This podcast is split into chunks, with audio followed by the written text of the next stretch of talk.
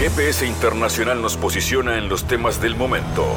Fabián Cardoso informa y analiza la realidad latinoamericana y de integración regional en una producción de Sputnik. Un nuevo programa de GPS Internacional, temas que marcan la agenda del mundo, de la región, en este caso, lo sucedido entre un encuentro entre los mandatarios de Bielorrusia y de Rusia. ¿Qué implicaciones tiene esto en la cooperación bilateral para contrarrestar los ataques de Occidente? ¿Cuáles son las tensiones de Occidente con Ucrania, tomando en cuenta los altos costos de la energía y el aumento de precios que podrían poner en duda la continuidad de la ayuda militar. Eduardo Luis Mogia, analista internacional, especialista en esta zona del continente, estará conversando con nosotros. Además, el alza de los precios de los combustibles por el conflicto en Ucrania ha generado rupturas comerciales, pero también nuevas posibles alianzas que apuntan hacia una región abundante en gas y que mantiene buenas relaciones con Rusia. Esto surge de un encuentro de los líderes de Turquía, Azerbaiyán y Turkmenistán.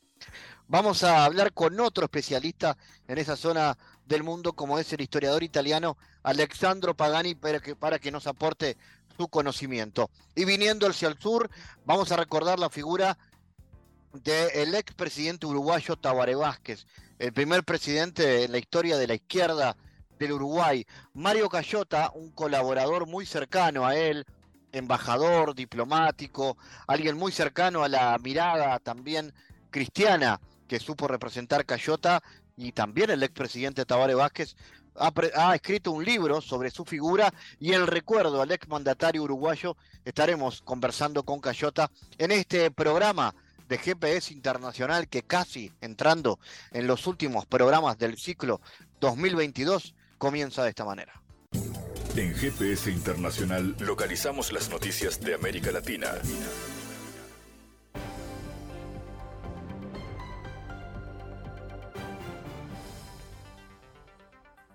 Espacio ahora de noticias, Rusia y la India están empezando a usar monedas nacionales en el comercio mutuo, declaró a Sputnik Samir Kabulov, director del segundo departamento del Ministerio de Exteriores ruso. Nos apartamos fundamentalmente del dólar y del euro. Tenemos que pasar a las monedas nacionales, dijo el diplomático, a tiempo de explicar que para la transición sea completa es necesario resolver los desequilibrios que persisten en las operaciones comerciales. Por ahora la India nos compra más de lo que nos vende, más de cinco veces. Los expertos están trabajando en esto, buscando un consenso razonable, concluyó Kabulov. A principios de noviembre, el gobierno indio autorizó el uso de la moneda nacional en los pagos del comercio internacional. La semana pasada, Ahab Sahai, director general de la Federación de Organizaciones de Exportación de la India, declaró que el país empezaría a utilizar la rupia en los pagos con Rusia en este mismo año. Según el medio Indian Express, la India pretende duplicar su comercio con Rusia utilizando sobre todo la moneda nacional. El presidente de China, Xi Jinping, aumenta su apuesta por los lazos económicos duraderos con Rusia, aseguró el periódico estadounidense The Wall Street Journal. Xi eleva su apuesta a largo plazo por Rusia, pidió a sus ministros establecer relaciones económicas más estrechas con este país, afirmó el diario, citando algunos asesores del gobierno chino. El medio señaló que China planea incrementar las importaciones de petróleo, gas y alimentos desde Rusia, cooperar con mayor intensidad en el Ártico e invertir en infraestructura en el país europeo.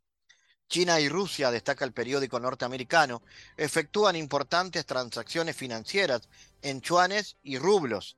Estados Unidos lleva a cabo una guerra económica contra China y Rusia, sus dos rivales geopolíticos. El presidente de México, Andrés Manuel López Obrador, comentó la información proporcionada por la presidenta de Perú, Dina Boluarte, quien aseguró que el gobierno de México otorgó asilo político a la familia del destituido y encarcelado presidente Pedro Castillo.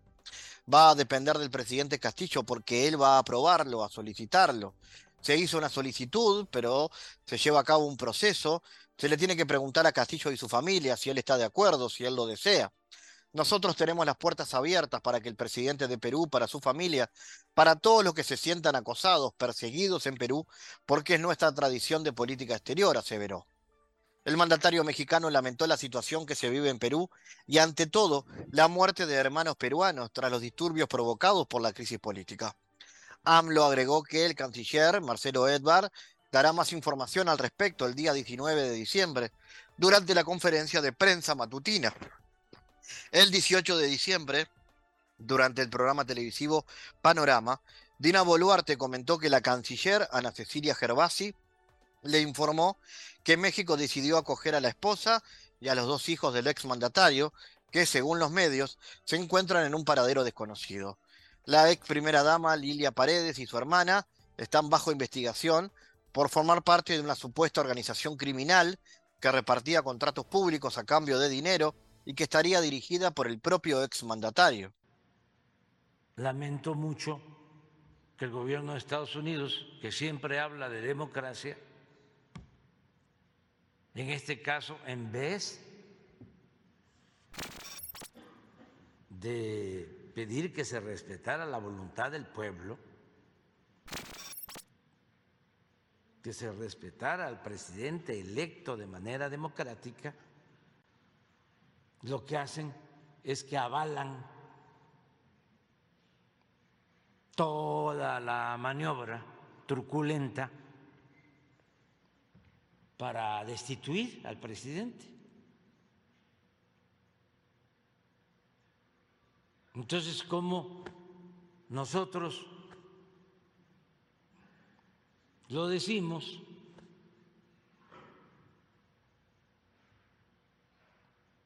Pues somos este non gratos. Este es muy lamentable.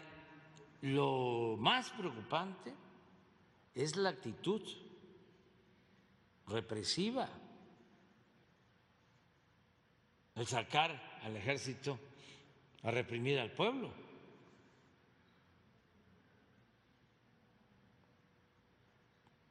La gente que está defendiendo sus derechos. Ojalá y pues eh, entren en razón los de la cúpula, los que hicieron sus enjuagues arriba, de todos los partidos, ¿eh? movidos por la ambición al poder, no pensando en el pueblo, no pensando en el bienestar del pueblo. Ojalá y entren en razón y busquen una salida a esa tremenda crisis política que, como ya lo dije, viene de lejos. Presidentes presos, presidentes eh, fugados presidente este, que se suicidó. Entonces no entienden que hay una profunda crisis. La nueva ley integral del sistema de pensiones de El Salvador establece beneficios para los jubilados y trabajadores como un aumento de casi la tercera parte de su cuantía, destacó el presidente Nayib Bukele. Con la reforma de pensiones, todos los pensionados por vejez, actuales y futuros, con pensiones de hasta 2.300 pesos, tendrán un incremento del 30% de su pensión, escribió el mandatario en sus redes. Agregó que la jubilación mínima, que era de 304 dólares, aumentará hasta 400, un incremento del 32%. En El Salvador, el dólar estadounidense sustituyó al colom como la moneda de curso legal desde el año 2001. La propuesta de reformas al sistema fue enviada a la Asamblea por el mandatario el pasado 25 de noviembre y aprobada la noche del martes tras un debate de varias horas, con 67 votos a favor, 2 en contra y 12 abstenciones de los 84 diputados, tres de los cuales estuvieron ausentes. Con la reforma de pensiones, 100.000 personas en edad de retiro que no pensionaban por el bajo monto de las pensiones, ahora tendrán un incentivo para hacerlo, ya que su pensión subirá 30% del monto que recibirán actualmente, lo que abrirá decenas de miles de plazas para jóvenes que aún no tienen un empleo, afirma Bukele.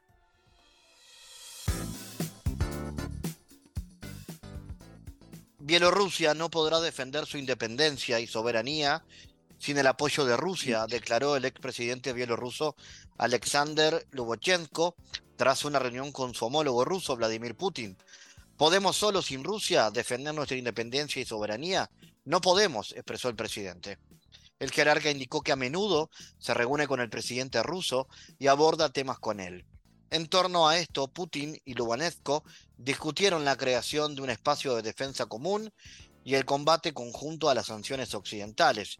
Juntos resistimos la presión de las sanciones a estados hostiles y los intentos de aislar a Rusia y Bielorrusia en los mercados mundiales. Coordinamos los pasos para minimizar el impacto de las medidas restrictivas y legales en la economía de nuestros países y lo hacemos con bastante seguridad y eficacia, afirmó Putin. Agregó que los temas principales de sus conversaciones últimamente están relacionadas con el ámbito de la defensa y la seguridad. Para analizar este y otros asuntos, estamos en contacto con el investigador argentino Eduardo Mogia. Eduardo, ¿cuáles han sido las repercusiones de este encuentro entre los mandatarios de Bielorrusia y Rusia? ¿Y cuáles son las implicancias de esta cooperación bilateral para contrarrestar los ataques de Occidente? La cooperación entre Rusia y Bielorrusia viene ya de décadas, podemos decir. Es decir, no digo 10 años, pero 9, 8 años lleva.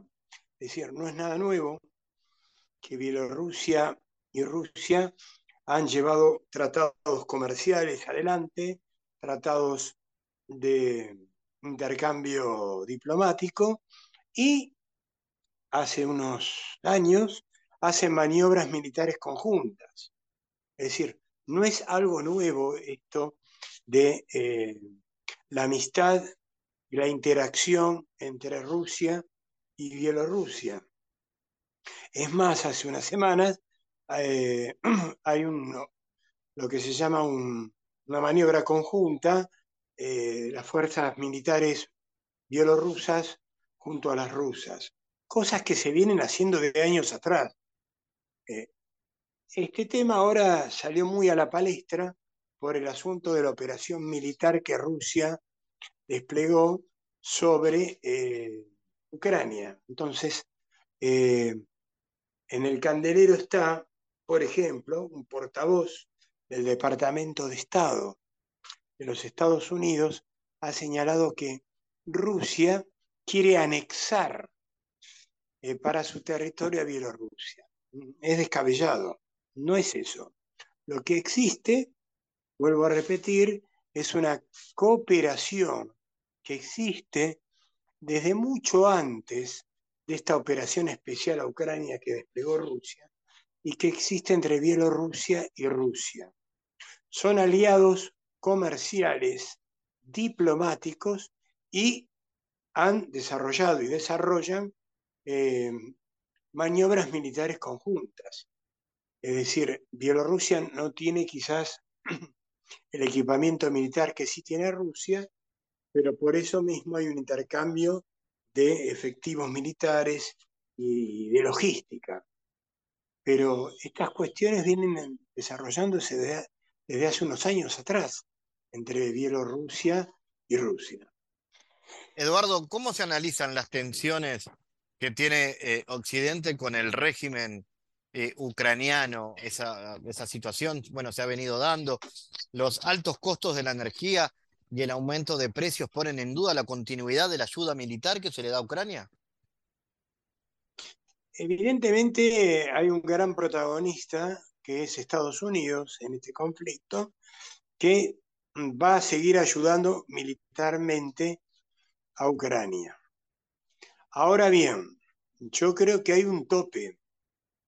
El tope lo pone el propio Estados Unidos y lo pondrá en Europa no solo por la cuestión de la crisis energética y el invierno crudo que les va a llegar a los europeos, sino también porque Estados Unidos no quiere dar un salto al vacío con respecto a un conflicto de mayor envergadura con Rusia. Es decir, en términos criollos, nadie come vidrio. Y se sabe que no, por Ucrania no puede escalar este conflicto a un nivel nuclear o de mayor envergadura. Es más, Estados Unidos ha parado muchas cuestiones que Zelensky reclamaba por parte eh, de asistencia militar de Estados Unidos. Sí hay países de Europa que siguen apoyando y apoyan a, Ucrania y por otro lado eh, asisten al entrenamiento militar de sus efectivos. Eh, yo creo que es como tirar hasta el fuego, en vez de buscar una solución diplomática, un acercamiento a esta cuestión, eh, reavivan el problema de, de, las operaciones militares. Por otro lado, los medios occidentales de prensa, hay que decirlo, están totalmente involucrados a favor de Ucrania y bueno, aparece Rusia como logro de la película. lo que no señalan en los medios eh, por lo menos que se dicen occidentales, es, y no dan hincapié en eso, en la, necesidad de un acercamiento diplomático que tiene que haber eh, entre ambos países, Rusia y Ucrania, con intermediaciones de muchos que hubo en su momento. Es decir, eh, participó Turquía para acercamiento, el mismo Qatar, que ahora fue sede del Mundial de Fútbol, también intercedió, pero evidentemente Europa, y especialmente un socio que para Europa no le hace bien en estos momentos, que es Estados Unidos, siguen apostando a, una cuestión militar que no sé, que si siguen haciéndolo se va a prolongar en el tiempo y no sé qué final puede llegar a tener. Nadie va a salir ganador de esto y menos Europa. Eduardo, en cuanto a América Latina, ¿cómo impacta esto en América Latina? Y en ese caso, eh, de qué manera crees que, por ejemplo, el triunfo de Lula eh, en Brasil eh, puede darle también mayor autonomía a la región. Bueno, el triunfo de Lula en Brasil marca, en cierta manera, la vuelta a lo que fue en sus comienzos el famoso BRIC. Es decir, no olvidemos que Brasil es uno de los socios fundadores, cuando Lula era presidente, del famoso BRIC, que une a Rusia, Brasil, China, Sudáfrica, la India y se están incorporando nuevos países. Eh, Brasil, siempre lo digo, más allá de sus gobiernos, sea el de Bolsonaro hasta enero y el de Lula, siempre ha tenido una política coherente. Es decir, Itamaraty, como se señala el Ministerio de Relaciones Exteriores brasileño, siempre ha dialogado eh, con, mucha autonomía, tanto con Rusia como con Estados Unidos como con China. Y más allá de quien suba en Brasil como presidente, la política exterior de Brasil es una política de Estado, muy seria.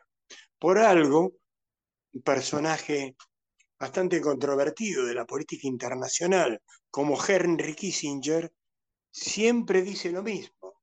Donde va Brasil, irá a América Latina en cierta manera, eh, Brasil es un país muy serio, va a marcar eh, el rumbo de las relaciones de América Latina con, eh, con, con Rusia y con el BRIC.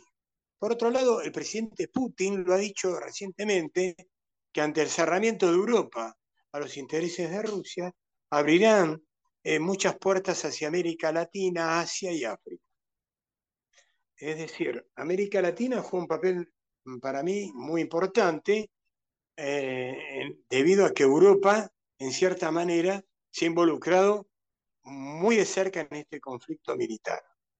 Por suerte, nosotros desde América Latina estamos lejos de esta cuestión y sí tenemos los distintos países de América Latina eh, gas, petróleo eh, y reservas alimentarias del agro que nos hacen eh, actores de fuste en este mundo multipolar. Eduardo, sin duda importante esto en cuanto al, vínculo con, con, América Latina. Eh, ¿Cuáles son las perspectivas al respecto en un mundo que tiende hacia la multipolaridad? Bueno, América Latina tiene una gran chance de entrar. sabemos que América Latina está viviendo un momento de cambios de conflictos en todas sus dimensiones, de nuevos presidentes que van a asumir, el caso de Lula, eh, el conflicto que actualmente se desarrolla en Perú.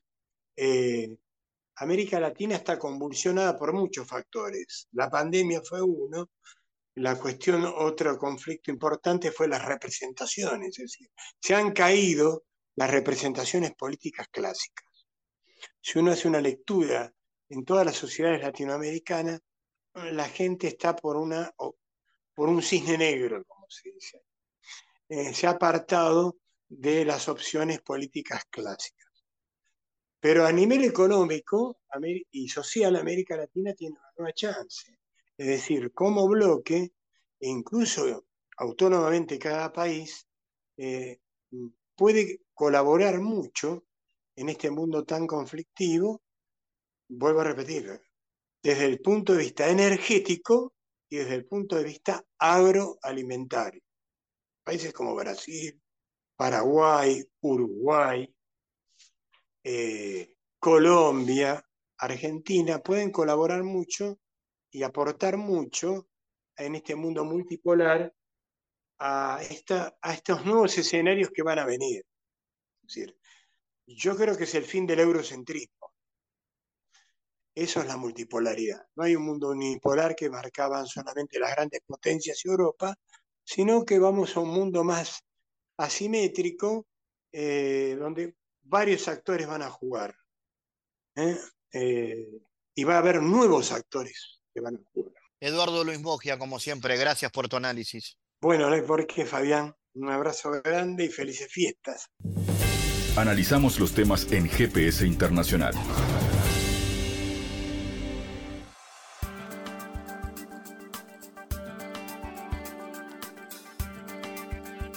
El alza de los precios de los combustibles por el conflicto en Ucrania ha generado rupturas comerciales, pero también nuevas posibles alianzas que apuntan hacia una región abundante en gas y que mantiene buenas relaciones con Rusia, país al que Occidente se empeña en sancionar. Los líderes de Turquía, Azerbaiyán y Turkmenistán se reunirán para determinar una hoja de ruta para el suministro de gas turcumeno a Turquía, afirmó el presidente turco Recep Tayyip Erdogan. Este tema ha estado en nuestra agenda durante mucho tiempo.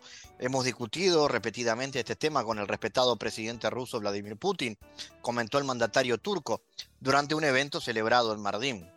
Erdogan confirmó que durante su reciente visita a Turkmenistán trató con los dirigentes de Azerbaiyán y Turkmenistán el posible suministro de gas turcumeno a Turquía.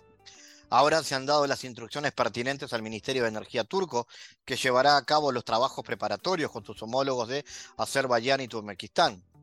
Después de este trabajo preliminar, nos reuniremos de nuevo y determinaremos la hoja de ruta y tomaremos una decisión. El suministro de gas a Turkmenistán a nuestro país a través de Azerbaiyán facilitará nuestro trabajo, añadió el presidente de Turquía. Para analizar este asunto estamos en contacto con el historiador Alexandro Pagani, Alexandro, ¿cómo analizas el impacto de las sanciones europeas a gas ruso de cara al invierno? ¿Cómo analizas la posible la política energética de Turquía hacia Asia Central en este marco?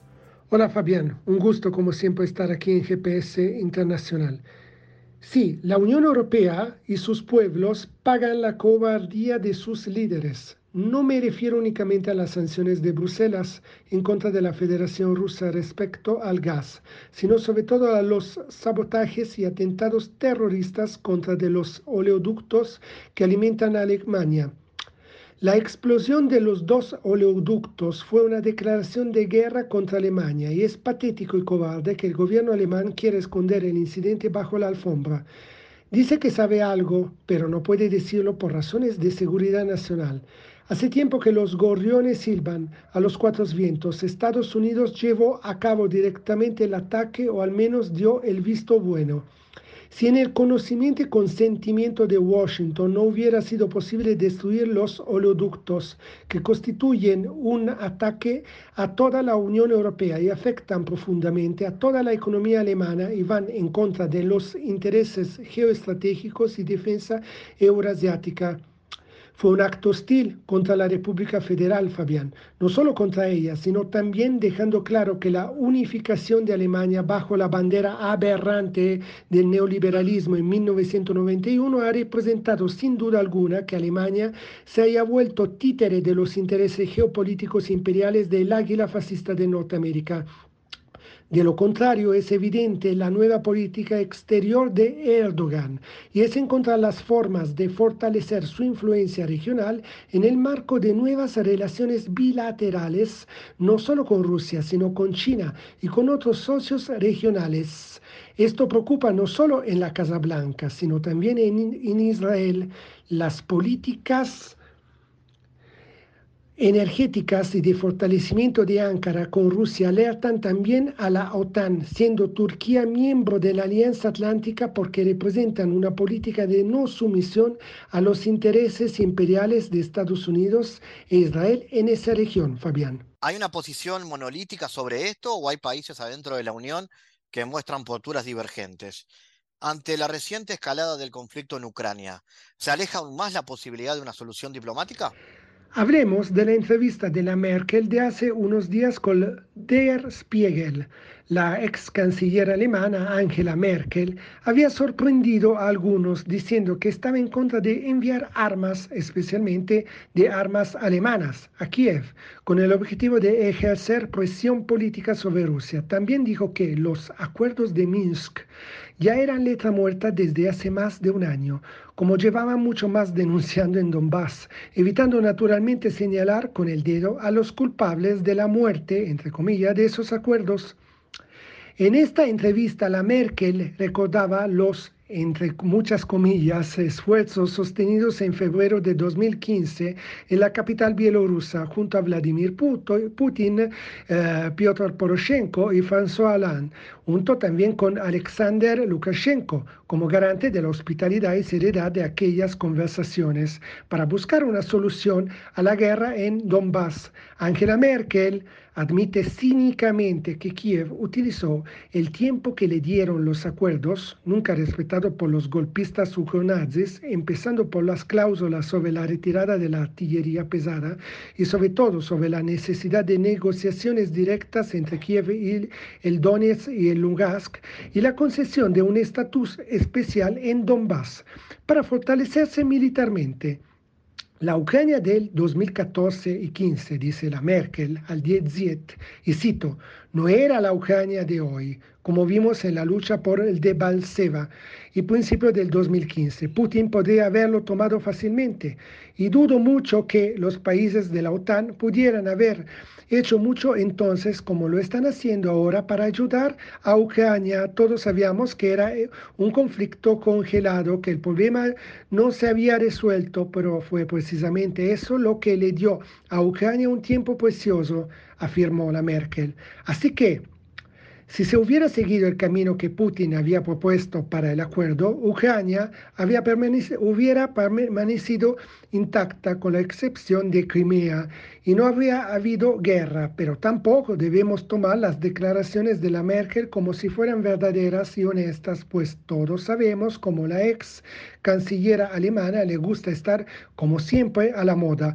porque de acuerdo a las declaraciones del presidente de Bielorrusia, Lukashenko, y cito, la Merkel quiere mostrar su importancia como diciendo, mira, el ejército ucraniano está luchando y resistiendo a uno de los ejércitos más fuertes del mundo, porque engañamos a todos en Minsk. Dicho esto, Fabián, entendemos que la UE no quiere la paz, que la voluntad política de la UE es buscar seguir luchando contra Rusia hasta el último ucraniano. ¿Cómo analizas la significación geopolítica de la Organización de Cooperación de Shanghái en esta coyuntura internacional. ¿Veremos una pugna cada vez más creciente entre los organismos occidentales y la Organización Euroasiática? La solicitud de un fortalecimiento de los intercambios económicos y comerciales de los países claves de la Unión Europea con la República Popular de China surge claramente. Por supuesto, esto no significa que todos los problemas hayan sido superados, especialmente después de que la Unión Europea haya decidido adoptarse al desafío estadounidense al ascenso de China, definiendo el dragón chino como un rival estratégico, pero estas señales sugieren que aquellos eh, pequeños círculos de locos y fanáticos que quisieran una separación total de las economías europeas de la China no tiene remedio. No hay que mirar únicamente la cooperación de Shanghai, por supuesto, veamos también como en la 76 Asamblea General de las Naciones Unidas en septiembre de 2021, Xi Jinping propuso la iniciativa de desarrollo global, que se presenta como un factor que puede crear un entorno propicio para acelerar el desarrollo global y promover una asociación de desarrollo global equitativo y equilibrado. El mes de noviembre fue muy productivo en cuanto a los intercambios bilaterales entre Europa y China primero con el viaje de Scholz a Beijing, inmediatamente después del 20 Congreso del Partido Comunista de China, y luego gracias a las reuniones bilaterales en el marco del G20, junto con Italia, Francia y Alemania, que se reunieron y discutieron con el mismo Xi Jinping el futuro de las relaciones bilaterales de los respectivos países y de la UE con China.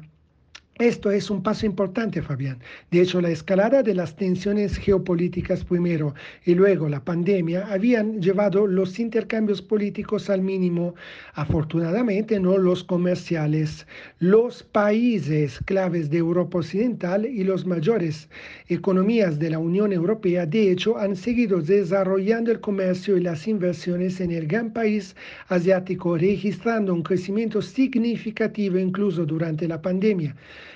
En este sentido, la cooperación de eh, Shanghái puede desempeñar un papel positivo para romper el punto muerto que impide la ratificación del Acuerdo Global de Inversiones. Tras la firma que tuvo lugar en diciembre del 2020, el Parlamento Europeo suspendió la ratificación en mayo del 2021 y desde entonces las relaciones entre las instituciones europeas y chinas han disminuido en intensidad y frecuencia. Sin embargo, los grandes cambios que están trastornando la vida de millones de ciudadanos europeos necesitan un clima político y de relaciones económicas más fluida e intensa con la segunda economía más grande del mundo. Xi Jinping dijo que el tercer foro de la iniciativa de la franja y la ruta se llevará a cabo en 2023. Eso podría representar un punto de inflexión importante en el que la cooperación multilateral entre China, Europa y el mundo entero podría experimentar una aceleración. Por último, Alexandro, ¿qué papel geopolítico juega Turquía en la actualidad? ¿Oficiará como articulador entre este y oeste? ¿Cuál es la apuesta diplomática de Erdogan? Con la nueva política exterior llevada adelante por Erdogan, veremos cómo desde el intento de golpe de Estado que Washington fraguó en contra de Erdogan, desde ese momento el presidente de Turquía ha buscado cada momento oportuno para vengarse y lo ha hecho con una política fluctuante respecto a la esfera de influencia estadounidense y rusa, con la que comparte muchos intereses y muchos conflictos. Un interés compartido es la gestión del estrecho de los Dardanelos. En el ámbito de los conflictos, véase el caso de Siria. Sin embargo, Turquía también tiene intereses geoestratégicos y militares con Rusia, por lo que Ankara es uno de los candidatos considerados aptos para actuar como mediador en unas relaciones Oriente-Oriente con Rusia y China, aunque sí en realidad pese pesa bastante el hecho que Ankara es miembro de la OTAN, al ser la segunda fuerza de armadas más grande y contundente después de Estados Unidos dentro de la misma Alianza Atlántica. La nueva política otomana de Erdogan se refleja también en el doble juego que lleva adelante como fuerza política ultranacionalista que encuentra en grupos de la extrema derecha neofascista como los Lobos Grises o grupos terroristas como Al-Nusra su vanguardia de fuego para sus políticas políticas de agresiones en contra de las poblaciones en el norte de Siria, políticas que, dejadas sueltas, pueden llevar a la reconstitución de un nuevo subimperialismo regional, que es la estrategia de Washington de imperio de caos. En fin, se destaca una vez más la tremenda política internacional del Kremlin y de Putin como el más grande estatista del siglo XXI al saber entrelazar relaciones comerciales y políticas de amistad en esa región del mundo tan compleja y a la vez tan central en la geopolítica mundial. Fabián, estamos jugando un partido de ajedrez y al parecer Rusia ya ganó el centro de la tabla, se acerca el eje mato hacia un mundo multipolar, con la pena de nuestros vecinos del norte. Alexandro de Pagani, gracias por estar en GPS. En GPS Internacional navegamos por la sociedad y la cultura.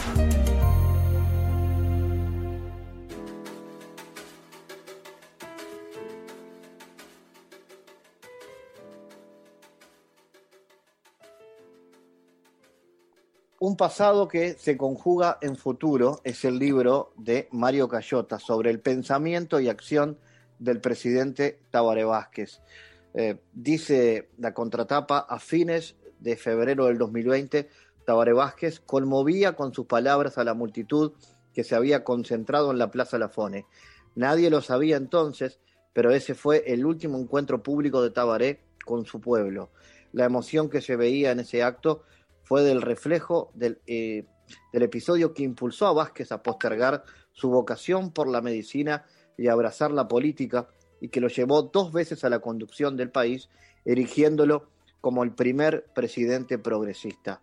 Eh, este libro fue imaginado por el propio Tabaré como testigo de su lucha y de sus desvelos.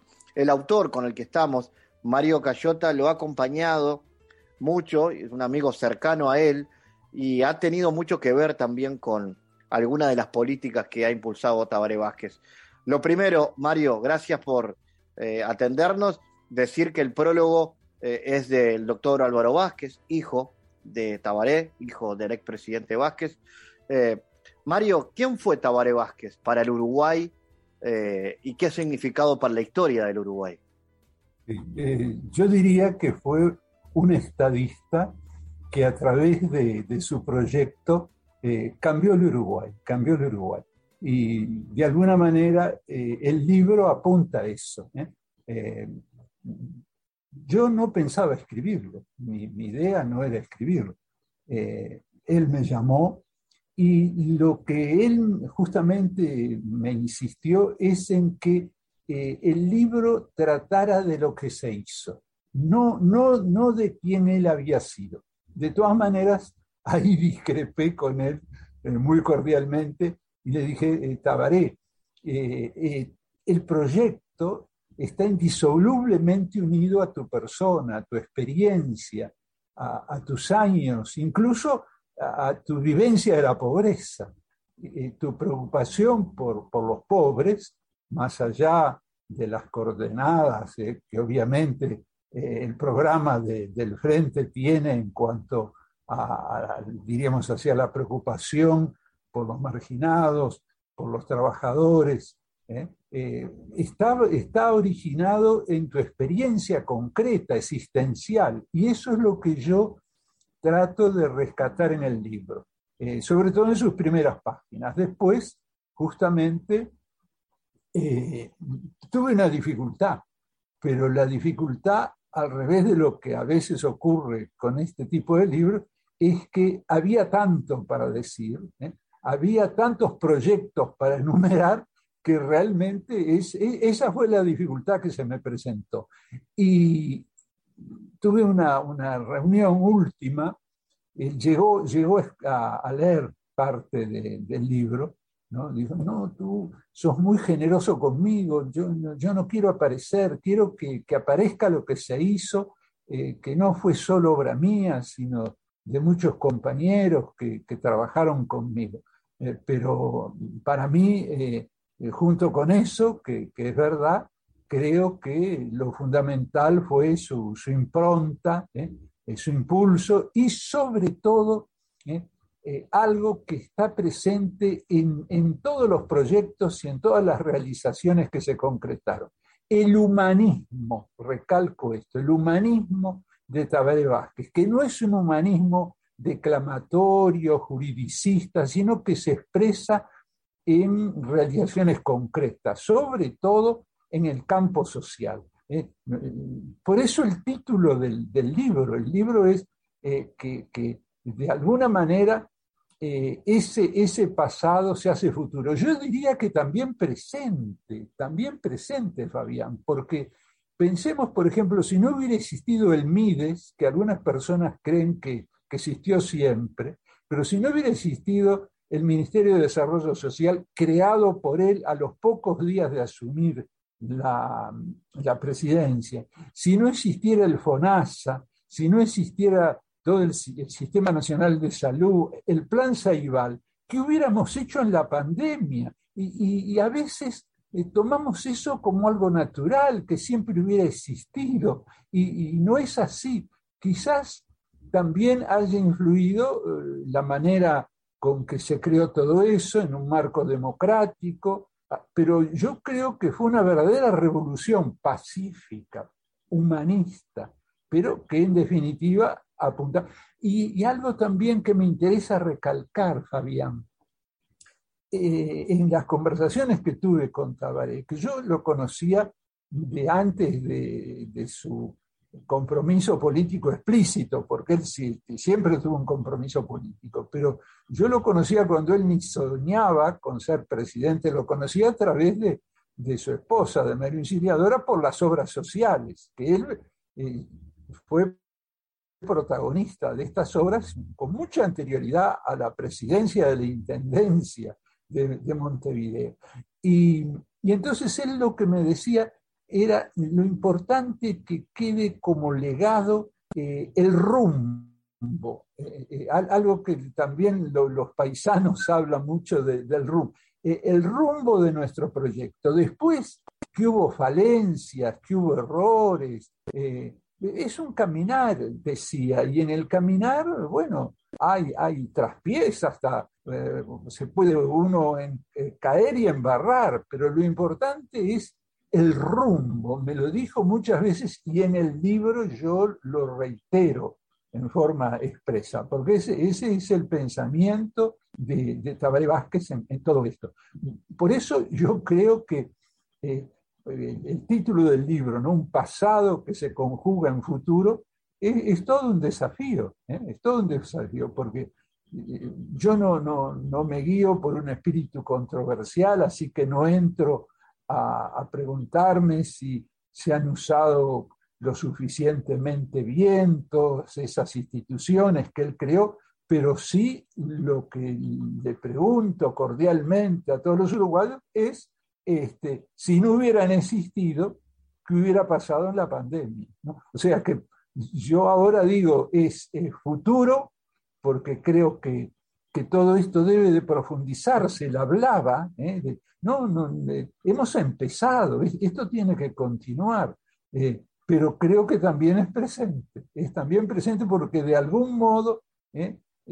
Tabaré Vázquez sigue presente en todas estas instituciones hay, jóvenes, por ejemplo, que no saben que el MIDE fue una creación exclusiva de Tabareva. Es una experiencia personal que tengo. Este, he hecho una especie de encuesta casera, ¿no? Y no, son muchos. ¿eh?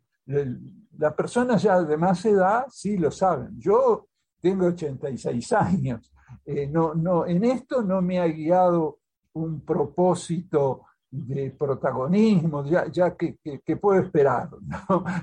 ¿no? No, tengo intereses de esa, de esa naturaleza. ¿no? No, no, Tengo muy claro que ya no soy ningún protagonista, ¿eh? pero lo que me importaba era, sobre todo, ¿eh? para los jóvenes, eh, mostrarles este, este legado independientemente del partido, de, las, de sus opciones políticas, mostrarles todo esto que se hizo, que no, no, no pretendemos, el mismo Tabaré me lo decía, no, no pretendemos un relato, diríamos, es una historia mirífica, idealizada, no, no, no este, eh, realista, realista, pero eh, sí, insisto, ¿no? Eh, resaltando, conociendo y, y, hasta reflexionando sobre el rumbo, el rumbo, ¿no? Sí, Mario, no, y en ese rumbo, ¿se puede, tiene respuesta a la pregunta cuál es la obra más importante, el legado más importante que dejó Tabaré Vázquez?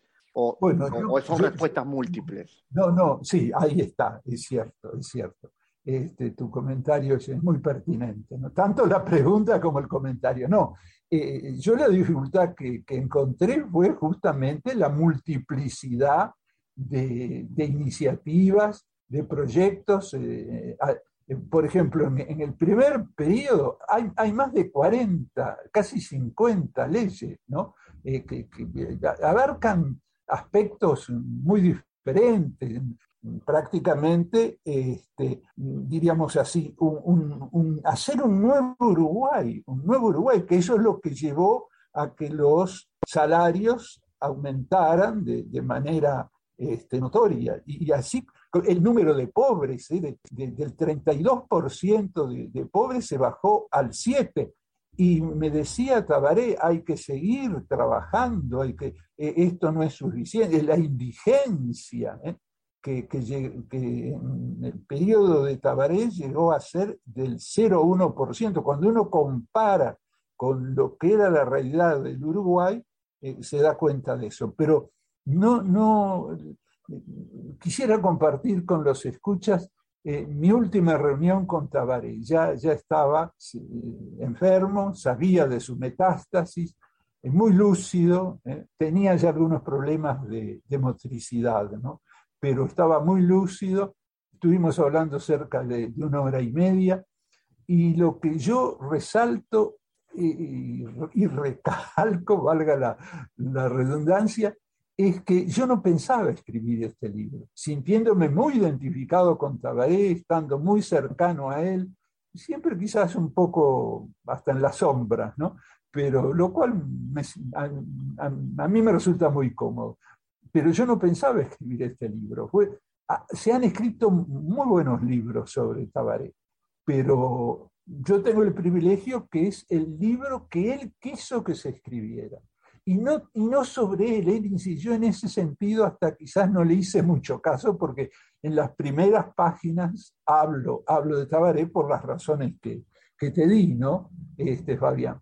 Pero eh, en definitiva, eh, en última instancia, es el libro que él quiso que se escribiera, no sobre él, sino sobre lo que hizo para pensar el futuro. El, libro está en esa perspectiva, en una perspectiva de futuro. ¿no? Eh, así que, este, y, bueno, fue realmente muy, muy aleccionante. Además, yo creo que no, no solamente eh, tenemos que tener presente todo lo, que él hizo, lo que impulsó, sino su testimonio final, ¿no? Eh, refrendado por, por ese acto, diríamos así, de despedida apoteótico. ¿no? Yo recuerdo, yo fui, yo fui este, entre la multitud, ¿no verdad? Y, entonces este, eh, un señor veterano, ¿no? Se me acercó eh, llorando, ¿no? Dice, yo no me morí de hambre gracias a Tabaré Vázquez. Yo, yo me emociono, Fabián, cuando cuento esto, eh, porque el hombre me mostró sus manos y me dijo, y mire señor, así, me habló, ¿no? Y mire señor, que, yo no soy un aragán, ¿eh? mire mis manos, yo soy un hombre de trabajo, pero fue gracias a, todo, a, todo lo que creó eh, Tabaré que, yo no me morí de hambre. Y yo creo que ese es el mejor testimonio. Dejémonos de controversias, de disputas, ¿eh? y, vayamos a, lo existencial, a, la verdad del hombre. ¿eh? Eh, por eso yo, y en el libro hablo mucho del humanismo, nos falta humanismo, nos falta solidaridad, ¿no verdad? Y un detalle nada menor que es lo que mencionaba en la presentación, el prólogo de su libro escrito por su hijo, por Álvaro, contando incluso los últimos días de Tabaré con, con mucho cariño además. eso realmente es muy emocionante. ¿no? Como también que el libro lo editamos eh, en el, el, día en que María Auxiliadora cumplía años, porque eh, quizás eh, es un poquito olvidada María Auxiliadora en esa obra silenciosa, discreta, eh, casi se rehuía ¿no?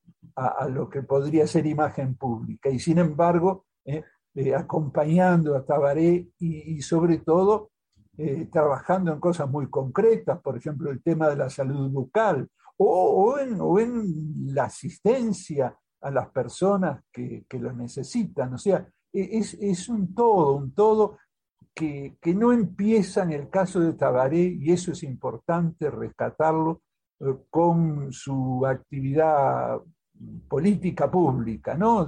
Desde el barrio de La Teja, él fue así, eh, preocupándose por, por, el otro, eh, por el prójimo, y, y, eso me parece que ese es su legado. Y, y no podemos tener actitudes negacionistas, eh, de, están bien las críticas, sí, él las recibía, no, no, eh, asumía todo eso, pero vuelvo a decir, el rumbo, el rumbo. Y sobre eso es lo que tenemos que eh, meditar.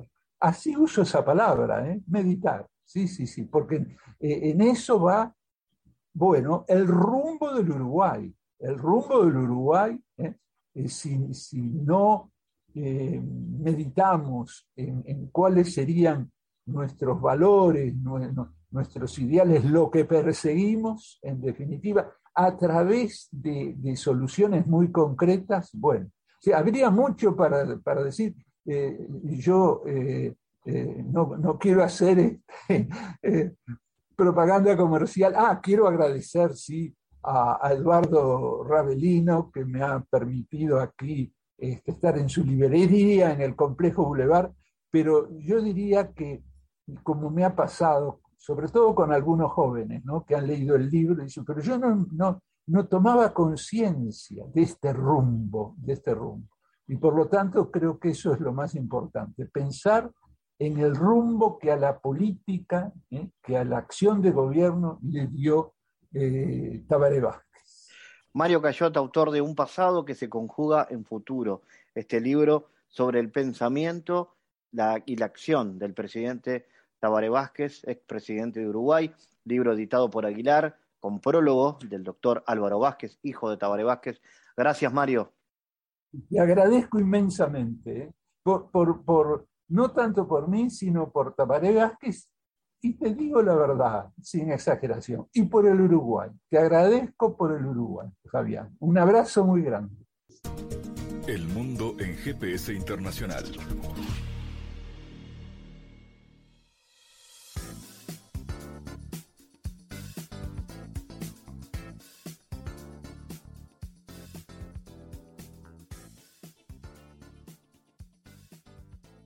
En diálogos geopolíticos analizamos diversos asuntos que atañen a la política mundial, desde el abordaje de los ámbitos multilaterales de articulación política a nivel global hasta las cualidades y los propósitos de las configuraciones regionales, tanto en América Latina así como en otras regiones. Nuestro objetivo es poner foco a una gran diversidad de temas que atañen a la geopolítica en el mundo contemporáneo. Para eso vamos a recibir a Santiago Caetano, aquí en GPS. Bienvenido, Santiago. ¿Qué tal, Fabián? Destacamos las tensiones que emergen entre los procesos de la globalización y la capacidad de acción de los estados. Y al respecto, resulta de interés recordar que tras la intensificación de los procesos de la globalización en los años 70, se advierte una tensión creciente entre la soberanía de los estados y la emergencia de nuevos actores, particularmente de las empresas transnacionales. ¿Qué advertía al respecto el autor Robert Hilpin en su libro Economía Política Global, Santiago? Que para el Estado las fronteras territoriales constituyen una base necesaria de la autonomía nacional y la unidad política, para el mercado la eliminación de todos los obstáculos políticos y otro tipo eh, para la operación de mecanismos de precios resulta imperativa. Y tras lo cual existe una tensión entre dos maneras fundamentalmente distintas de ordenar las relaciones humanas, lo que ha moldeado profundamente el curso de la historia moderna. ¿Y cómo se relaciona esto con los cambios en el sistema internacional tras la caída del muro de Berlín? Recordemos que desde la caída del muro de Berlín, la sociedad internacional ha sido un objeto de constante evolución y la intensificación de los procesos transnacionales, así como la acelerada mundialización del capitalismo, con el fin de la Guerra Fría, derivaron en la obsolescencia y la pugna geopolítica entre Estados Unidos y la Unión Soviética y dieron comienzo a un nuevo escenario geoeconómico global. Gracias Santiago por tu aporte a GPS Internacional. Gracias Fabián, hasta la próxima. Les recordamos las formas de seguirnos a través de nuestras redes sociales. Somos arroba GPS Inter en Twitter. Estamos también en la red Facebook GPS Internacional y a través de una lista de difusión a través de la red Telegram, donde habitualmente compartimos los contenidos de cada uno de los programas de GPS Internacional, esta producción de Sputnik que se emite en M24 en Uruguay, en las radios públicas de Bolivia, en Radio del Plata en Argentina y a través de nuestra página mundo.sputniknews.com. GPS Internacional es un programa de información y análisis de los temas más importantes del mundo con mirada latinoamericana. Fabián Cardoso en GPS Internacional junto a los protagonistas analizó la realidad. Una producción de Sputnik.